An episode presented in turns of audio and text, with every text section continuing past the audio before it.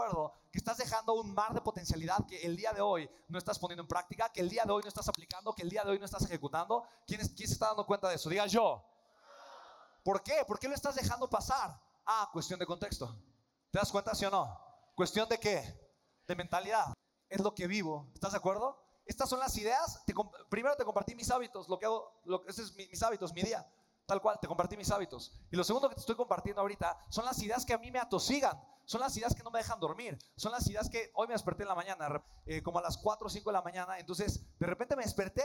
Yo sé que cuando me despierto con una buena idea, una idea brillante, ¿qué es lo que tengo que hacer? Anotarla, escribirla. Porque si no la escribo, me vuelvo a dormir cuando me despierto, se me olvidó. ¿Estás de acuerdo, sí o no? Y a mí eso me enseñó mi abuelo. Mi abuelo Fausto Trejo, un hombre que amo con todo mi corazón. Lo amo, lo amo. Ya trascendió, pero lo amo, lo amo. Me ha inspirado tanto mi abuelo, fue una, fue una persona muy importante para mí. Te voy a hablar un poquitito de él ahorita.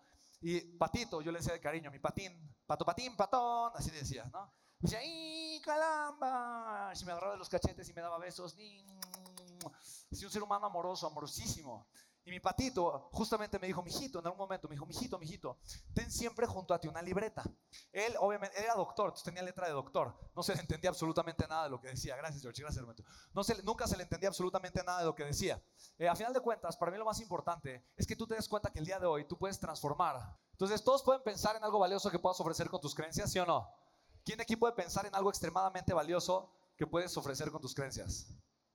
¿Quién puede pensar? ¿Ok? ¿Sí lo puedes pensar, sí o no? Ok, extraordinario. Entonces fíjate, para mí es súper importante que te des cuenta que tú puedes transformar tu forma de pensar, tu forma de ser, tu forma de creer. Porque simplemente tú puedes atreverte a pensar de una manera diferente. ¿Estamos todos de acuerdo, sí o no? ¿Ok?